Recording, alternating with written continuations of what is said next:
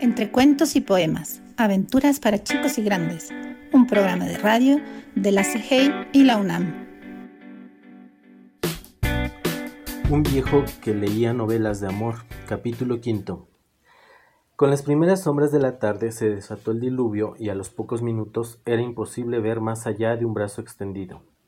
El viejo se tendió en la hamaca esperando la llegada del sueño mecido por el violento y monocorde murmullo del agua omnipresente. Antonio José Bolívar Proaño dormía poco, a lo más cinco horas por la noche y dos a la hora de la siesta. Con eso le bastaba. El resto del tiempo lo dedicaba a las novelas, a divagar acerca de los misterios del amor y a imaginarse los lugares donde acontecían las historias, a leer acerca de ciudades llamadas París, Londres o Ginebra tenía que realizar un enorme esfuerzo de concentración para imaginárselas. Una sola vez visitó una ciudad grande, Ibarra, de la que recordaba sin mayor precisión las calles empedradas, las manzanas de casas bajas, parejas, todas blancas, y la plaza de armas repleta de gentes paseándose frente a la catedral. Esa era su mayor referencia del mundo, y al leer las tramas acontecidas en ciudades de, de nombres lejanos y serios como Praga o Barcelona, se le antojaba que Ibarra, por su nombre, no era una ciudad apta para amores inmensos. Durante el viaje a la Amazonía, él y Dolores Encarnación del Santísimo Sacramento Estupiñán o Tábalo pasaron por otras dos ciudades, Loja y Zamora, pero las vieron muy fugazmente, de manera que no podían decir si en ellas el amor encontraría territorio.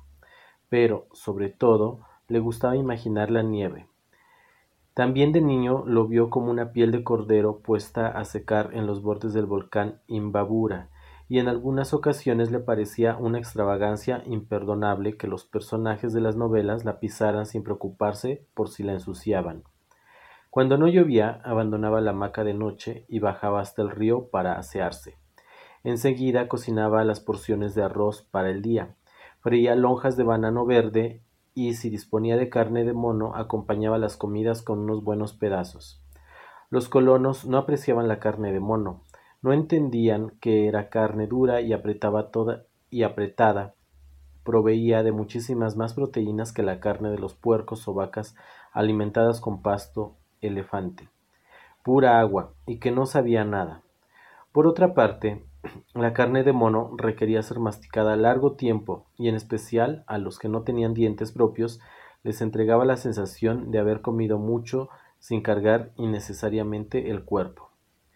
Bajaba las comidas con café carrero, con café cerrero tostado en una callana de fierro y molido a piedra, el que endulzaba con panela y fortalecía con unos chorritos de frontera.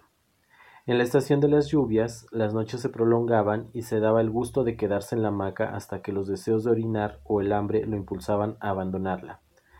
Lo mejor de la estación de las lluvias era que bastaba con bajar al río, sumergirse, mover unas piedras, hurgar en el lecho fangoso y ya se disponía de una docena de camarones gordos para el desayuno. Así lo hizo esa mañana.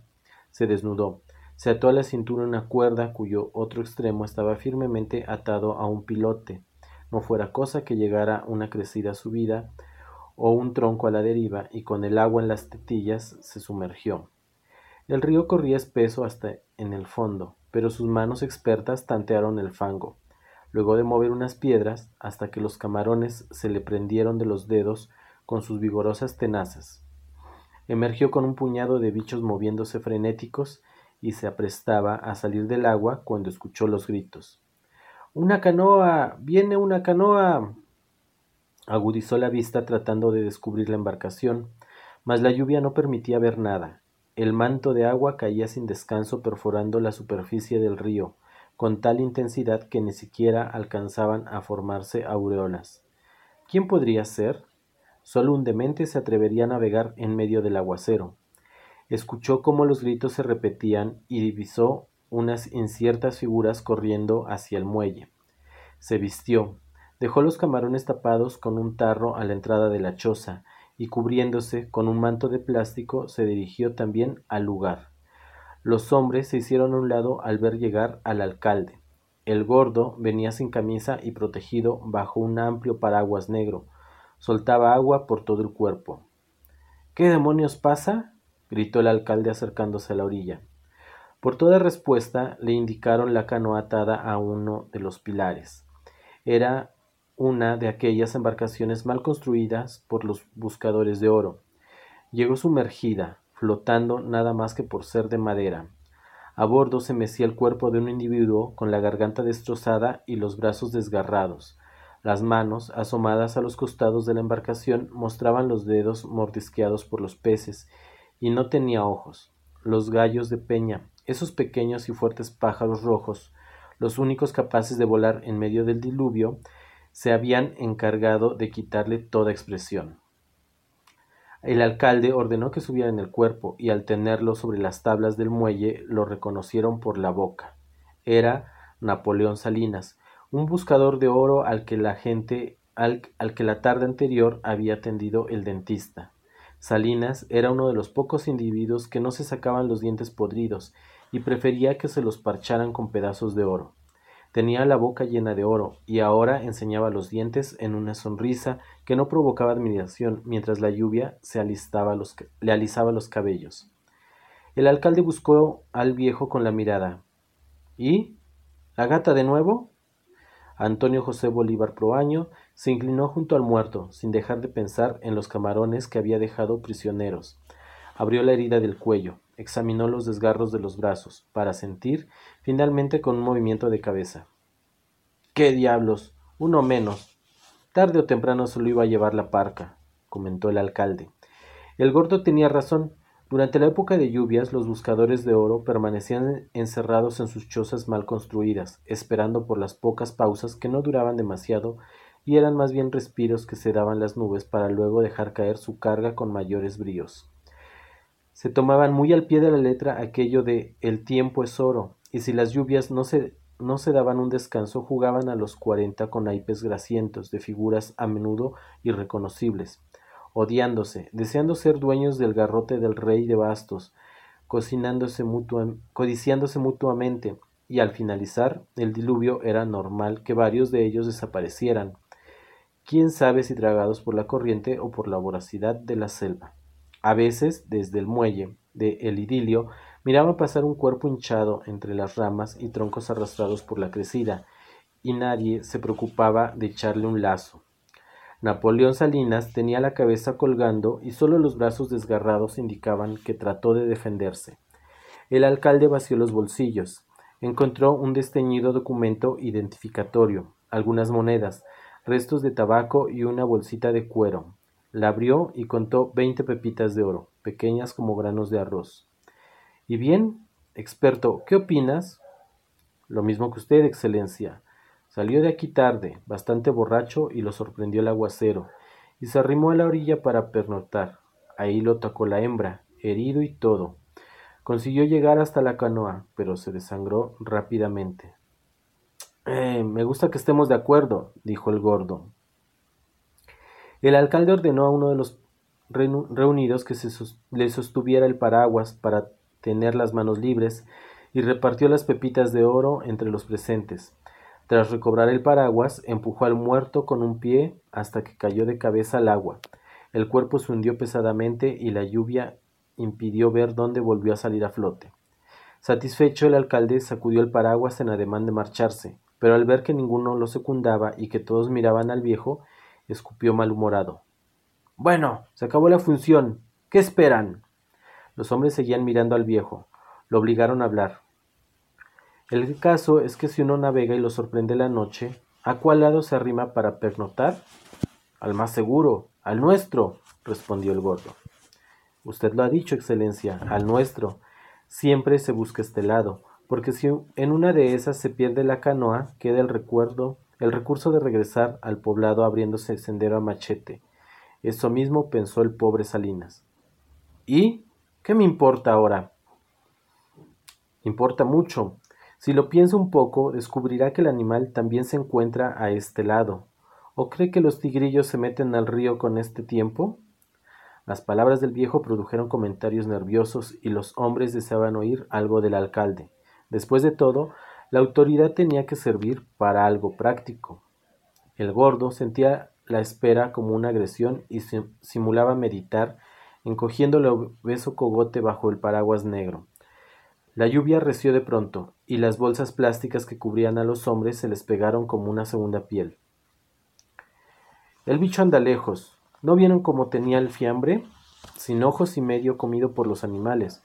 Eso no ocurre en una hora, ni en cinco. No veo motivos para cagarse en los pantalones, bravuconeó el alcalde. Puede ser, pero también es cierto que el muerto no venía del todo tieso y no apestaba, agregó el viejo. No dijo nada más ni esperó otro comentario del alcalde. Dio media vuelta y se marchó pensando en si comería los camarones fritos o cocidos. Al entrar en la choza por entre la capa de lluvia, pudo ver sobre el muelle la solitaria y obesa silueta del alcalde bajo el paraguas, como un enorme y oscuro hongo recién crecido sobre las tablas.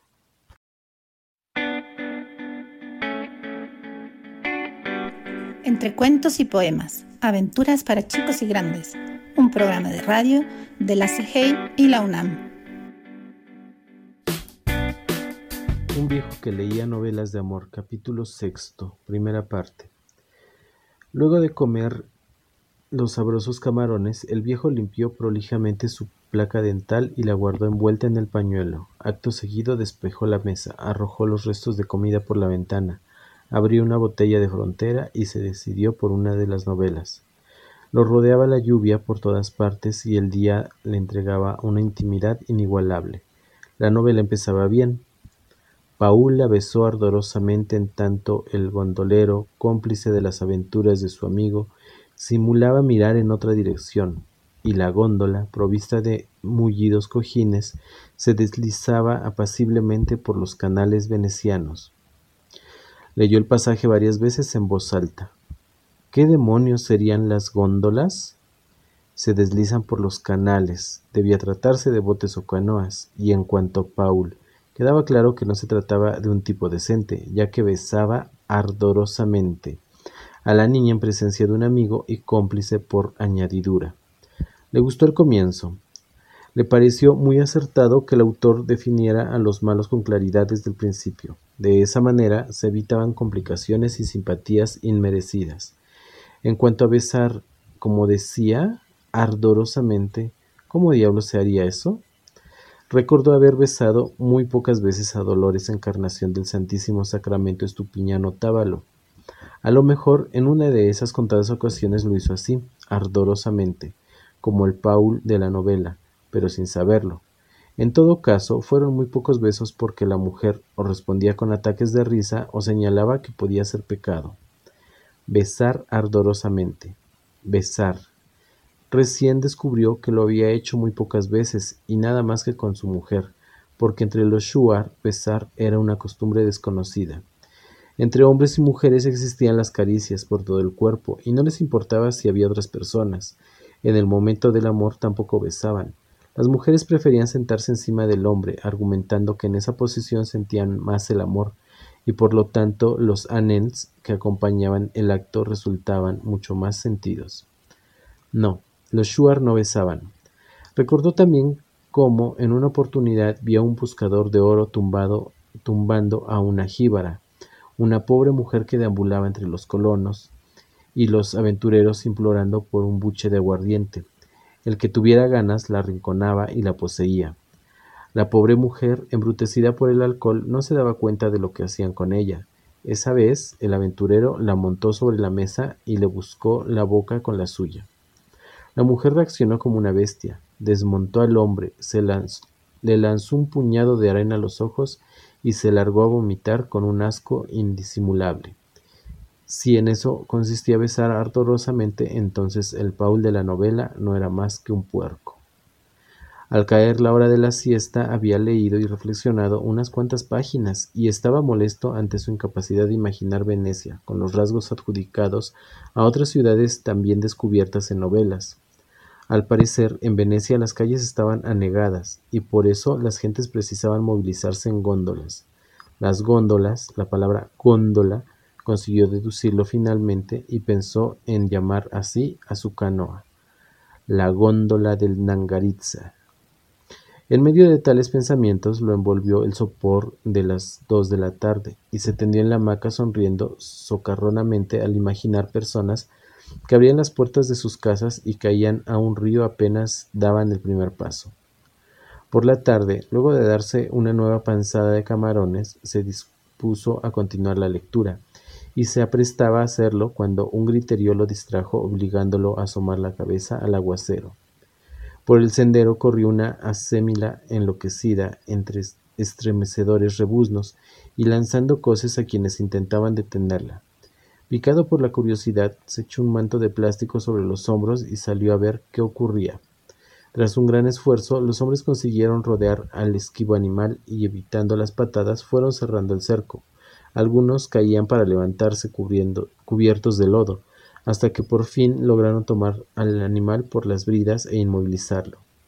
La acémila mostraba las profundas heridas a los costados y sangraba copiosamente por un desgarro que empezaba en la cabeza y terminaba en el pecho de pelambre rala. El alcalde, esta vez sin paraguas, ordenó que la tumbaran y le despachó el tiro de gracia.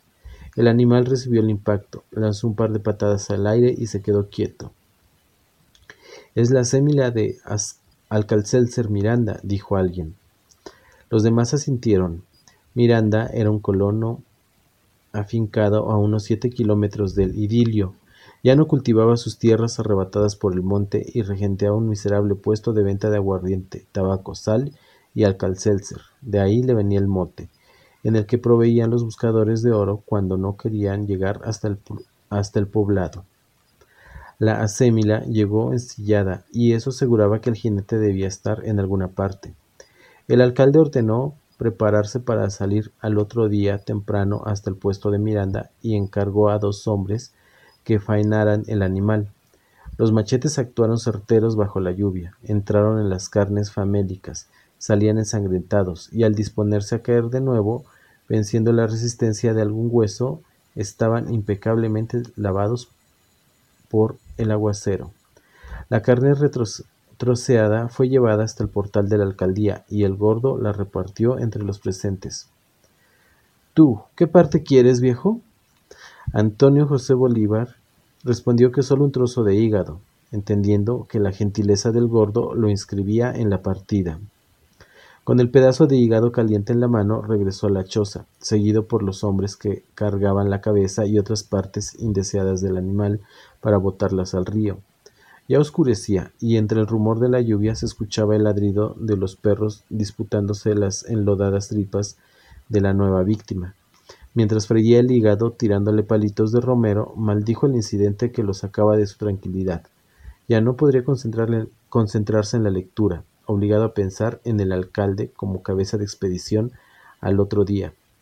Todos sabían que el alcalde le tenía ojeriza, y con seguridad la bronca había aumentado luego del incidente con los Shuar y el gringo muerto. El gordo podría causarle problemas, y se lo había hecho saber antes. Malhumorado se puso la dentadura postiza y masticó los, los secos pedazos de hígado. Muchas veces escuchó decir que con los años llegaba la sabiduría, y él esperó, confiado en que tal sabiduría le entregara lo que más deseaba, ser capaz de guiar el rumbo de los recuerdos y no caer en las trampas que estos tendían a menudo. Pero una vez más cayó en la trampa y dejó de sentir el rumor monótono del aguacero. Hacía varios años desde la mañana en que el muelle del idilio arribó, arribó una embarcación nunca antes vista, una lancha plana de motor que permitía viajar cómodamente a ocho personas sentadas de dos en dos, no como la entumecedora fila india de los viajes en canoa. En la novedosa embarcación llegaron cuatro norteamericanos provistos de cámaras fotográficas, víveres y artefactos de uso desconocido. Permanecieron adulando y atosigando de whisky al alcalde varios días, hasta que el gordo, muy ufano, se acercó con ellos hasta su choza, señalándolo como el mejor conocedor de la Amazonia. El gordo apestaba trago y no dejaba de nombrarlo su amigo y colaborador, mientras los gringos lo fotografiaban, y no solo a ellos, a todo lo que se pusiese frente a sus cámaras. Sin pedir permiso, entraron a la choza, y uno de ellos, luego de reír a destajo, insistió en comprar el retrato que lo mostraba junto a Dolores Encarnación del Santísimo Sacramento Estupiñano Tábalo. El gringo se atrevió a descolgar el retrato y lo metió en su mochila, dejándole a cambio un puñado de billetes encima de la mesa. Le costó sobreponerse de la bronca y sacar el habla. Dígale al hijo de puta que, como no deja el retrato en donde estaba, le meto los dos cartuchos de la escopeta y le vuelo los huevos, y conste que siempre la tengo cargada. Los intrusos entendían castellano y no precisaron que el gordo les detallara las intenciones del viejo. Amistoso les pidió comprensión y arguyó que los recuerdos eran sagrados en esas tierras, que no lo tomaran a mal, que los ecuatorianos y especialmente él apreciaban mucho a los norteamericanos y que si se trataba de llevarse buenos recuerdos, él mismo se encargaría de proporcionárselos.